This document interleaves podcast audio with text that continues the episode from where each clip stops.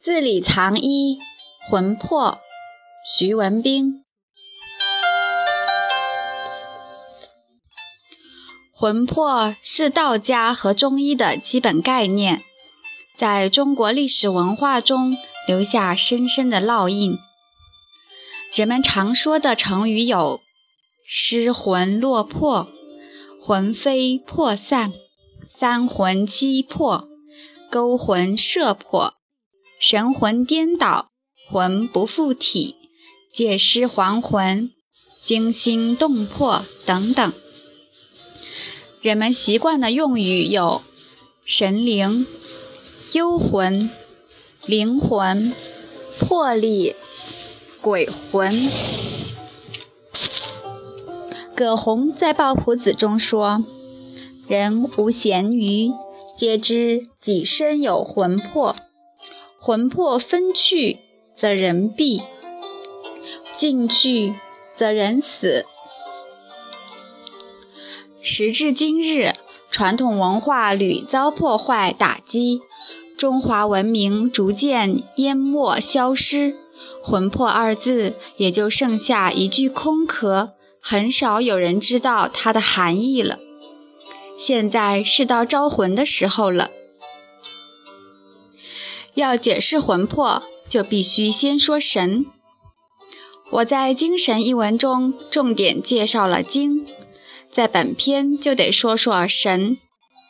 神有天神和人神，道家认为二者是一个，二者相应感应，故称天人合一。《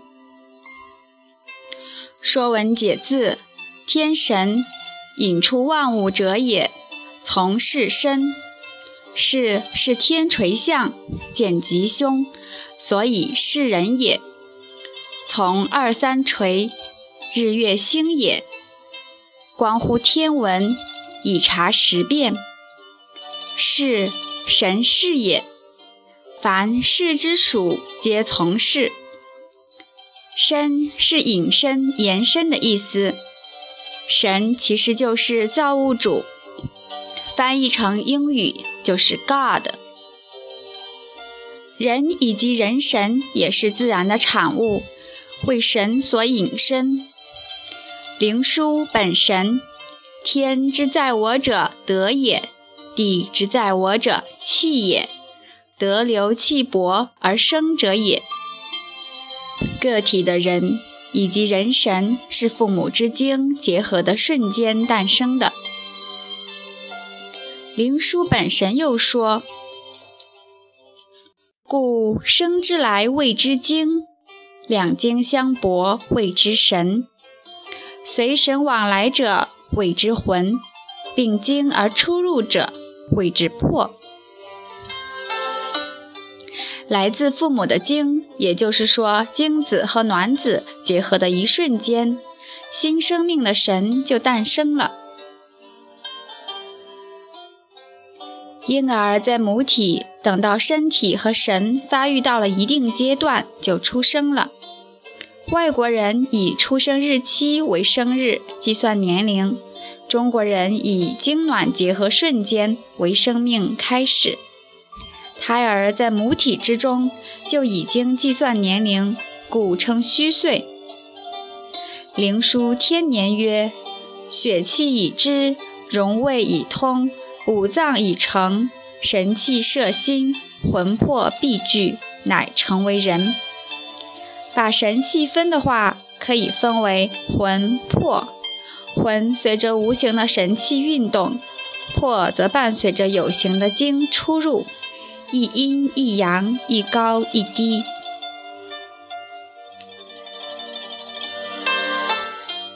人生通考神中说：神者。阴阳合德之灵也，为神之意有二。分言之，则阳神曰魂，阴神曰魄，以及意志思虑之类皆神也。又说，盖神之为德，如光明爽朗、聪慧灵通之类皆是也。魂之谓言，如梦寐恍惚、变幻游行之境是也。神藏于心，故心静而神清；魂随乎神，故神昏则魂荡。素问五脏生成篇曰：心者，君主之官，神明出焉。心藏神，白天的时候，魂魄皆藏于心。颅中、胸腔之内，膻中两侧有神风、灵虚，神藏三穴；颅顶有本神、百会两穴。到了夜间，魂入血，藏于肝休眠；魄司职，藏于肺。故在背俞穴、肺俞旁有魄户，肝俞旁有魂门。孙颖达的解释是非常到位的。他说：“魂魄，神灵之名，本从形气而有，形气既殊，魂魄各异。复形之灵为魄，复气之神为魂也。复形之灵者，为出生之时，耳目心识、手足运动，啼呼为声，此则魄之灵也。复气之神者。”为精神性时见有所知，此则负气之神也。控制无形的能量、信息、思想、意识、情绪、情感、智慧的神叫做魂；控制有形的身体、影响人的知觉、饥渴、需要、冷暖、排泄等诸多本能的神叫做魄。可以粗浅地说。魂是脑和心的功能，魄是脊髓功能。我上大学时在生理课上为青蛙做活体试验，现在想起来有些残忍。先用钢针从锥孔捅进青蛙的脑袋，把大脑破坏了。这时候青蛙算已经死了。再把浸泡有浓硫酸的小纸片放到青蛙的肚子上。这时候，已经死了的青蛙蹬动双腿，往下拨拉烧灼自己的纸片。这个场面现在想起来都很震撼。这就是典型的魂去魄在。汪运谷在《杂症会心录》中指出：“人之形骸，魄也；形骸而动，亦魄也。”梦寐变幻，魂也；聪慧灵通，神也。分而言之，气足则生魂，魂为阳神；精足则生魄，魄为阴神。合而言之，精气交，魂魄聚，其中藏有真神焉，主于心，聪明知觉者也。若精神衰，魂魄弱，真神渐昏。所以人们说锻炼体魄，野蛮其体魄，培养魄力，就是在物质层面上说的。我的法国学生学习太极拳以后跟我说，自己最大的收获就是本能反应增强了。以前打篮球，别人传球给他，他接球总是慢半拍，篮球老是砸在自己脸上，不知道毁了多少眼睛。现在反应迅速。再也没有换过眼镜。想了解魄的功能，观察一下睡觉就可以了。这时候人仍有心跳、呼吸。伤魄或落魄的人会打鼾、憋气，甚至会呼吸、心跳骤停。肠胃仍然在消化。头天晚上虽然吃饱，早晨起来又觉饥饿。反之，就会出现食积不化、爱腹吞酸、口臭咽干的症状。小肠在泌别清浊，膀胱在贮存尿液，反之就会出现遗尿、起夜。性功能也在夜间恢复生机，头天性交疲软，凌晨阴茎自然勃起。反之则出现滑精。无梦而遗精，待下。沉睡之中，人之冷暖，热登被子，冷加覆盖，都是魄在工作。不知冷暖，感受寒凉邪风，也是魄离职守。睡梦之中，有人惊觉，随时觉醒，也是魄的功劳。睡死过去，梦魇不醒，或者警惕过度，睡眠浅显，都是魄的问题。道家讲的七魄，大约就是分别描述以上功能。七魄的具体名称是。狮狗、腐屎、雀阴、吞贼、飞毒、除秽、嗅肺。想了解魂的功能，就要观察人的精神、情绪、情感、智慧，以及晚上的梦境。道家细分三魂：胎光、爽灵、幽精。胎光就是生命之光，故称神明，是人最可宝贵的。所谓黯然神伤者，就是胎光晦暗，人就会出现抑郁、满眼灰色、了无生趣，甚至求死。丢魂若失胎光，就是所谓的行尸走肉。虽然身体仍然在活动，也有思想意识。但是在道家和中医眼里，已经是死人一个。胎光也是人生命力和自愈能力的源泉。医家判断可治不可治的标准，也是看有神无神。胎光泯灭，就是司命之所属，扁鹊华佗亦无能为力了。爽灵是人的快速灵动的反应，也就是人们常说的聪明智慧。灵是沟通天地鬼神的功能，也就是人们常说的直觉、第六感。灵繁体字写作灵，上面是个雨，下雨的雨，中间是三个口，最下面是一个巫婆的巫，是巫习念动咒语，祈求下雨的意思。人神沟通天地鬼神，谓之灵应灵验。国人说话中的灵不灵，也是此意。人们常说的灵魂，本意就是单指三魂之中的爽灵。小孩子聪明伶俐，也就是天赋爽灵出色；弱智的孩子，要么是丢了爽灵，要么就是爽灵发育不良。鱼学中有灵台、灵道。清灵三学是提高智力的要学。幽精相对低调冷静，是控制人体性腺、性器官、性取向、性高潮的关键。女子十四，男子十六，天癸至，来月经出现遗精，就是幽精在发号施令。同性恋、恋物癖、裸露癖、异状癖。受教、恋童等等，都与先天的幽精有密切的关系。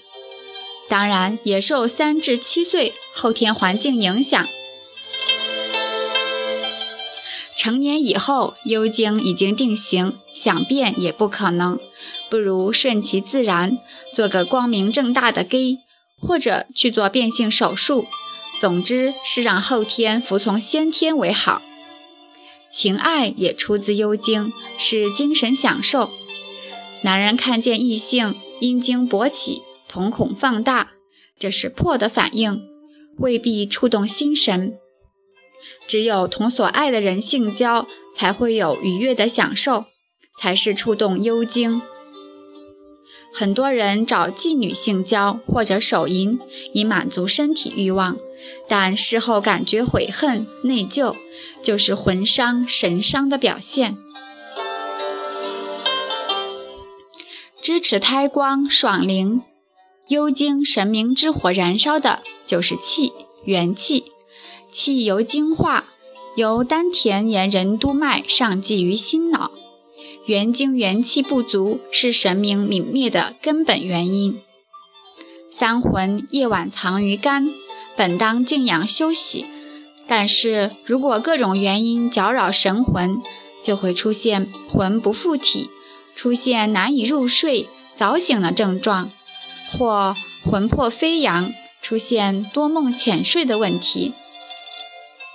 有人整宿无眠，睁着眼睛到天亮，时间长了就痛不欲生，但求一死。其实就是魂魄不得交替，有动无静。伤魂之最，莫过于情绪和情感刺激。灵枢本神曰：“肝悲哀动中，则伤魂；魂伤则狂，妄不惊，不惊则不正。当人阴缩而挛筋，两肋骨不举。”毛脆色腰，死于秋。张仲景在《金匮要略》中有：“邪哭使魂魄不安者，魂魄妄行；阴气衰者为癫，阳气衰者为狂之说。养魂之法，全在养心。恬淡虚无，真气从之，精神内守，病安从来。护心之法，要培养坚强的意志。”端正生命为贵的价值观，还要增强心包的功能，使心安而不惧。已经失魂者，古有招魂的仪式法术，现代人很少知道、相信。中医使用艾灸神阙、针刺神门、人中等办法，快速回神。伤魄之罪，莫过于。纵欲无度，灵枢本神又曰：“喜乐无极，则伤魄。养魄之道，全在调息。魄藏肺中，有意识地掌握呼吸方法，调节呼吸的节奏，有利于安抚将养魄。肛门又称破门，有意识地做提肛动作，也是存魄的好方法。”药物之中，人参、茯神、琥珀、龙骨、龙齿、龙眼肉、朱砂、女贞子、磁石、生铁烙等等，都有安精神、定魂魄或养魂魄的作用。古人的经验值得我们尊重学习。下面附上几则医案，以便大家更好的理解魂魄。明代李时珍的《本草纲目》中有魂魄离体的记载。有人卧则有身外有身，一样无别，但不语。盖人卧则魂归于肝，此由肝虚邪袭，魂不归舍，病名离魂。用人参、龙齿、赤茯苓各一钱，水一盏，煎半盏，调飞过朱砂末一钱。睡时服，一夜一服，三夜后真者气爽，假者即化矣。清代鲍相敖的《重定验方新编》中也有离魂症的记载。忽有人影，与己随行坐卧，多则成形，与己无异。用党参五钱，卖有力者用人参一钱，或用高丽参三钱亦可。沉沙、茯苓各三钱，煎服数剂，形影不见。清代沈园的《齐正会》中记金少游治徐太乙之女案：年十六，许字具足，而太乙日窘，女忧虑不食不寝，常卧目不明。太乙往郡城受司未归，女卧床上，自言曰。若许司只价四钱八分，不满五数。待寻其何以知之？答曰：与方随父入室，太乙归，少游也问其私价，太乙言其数，果服。游曰：此离魂病也，用人参黄连龙齿安魂等药平复。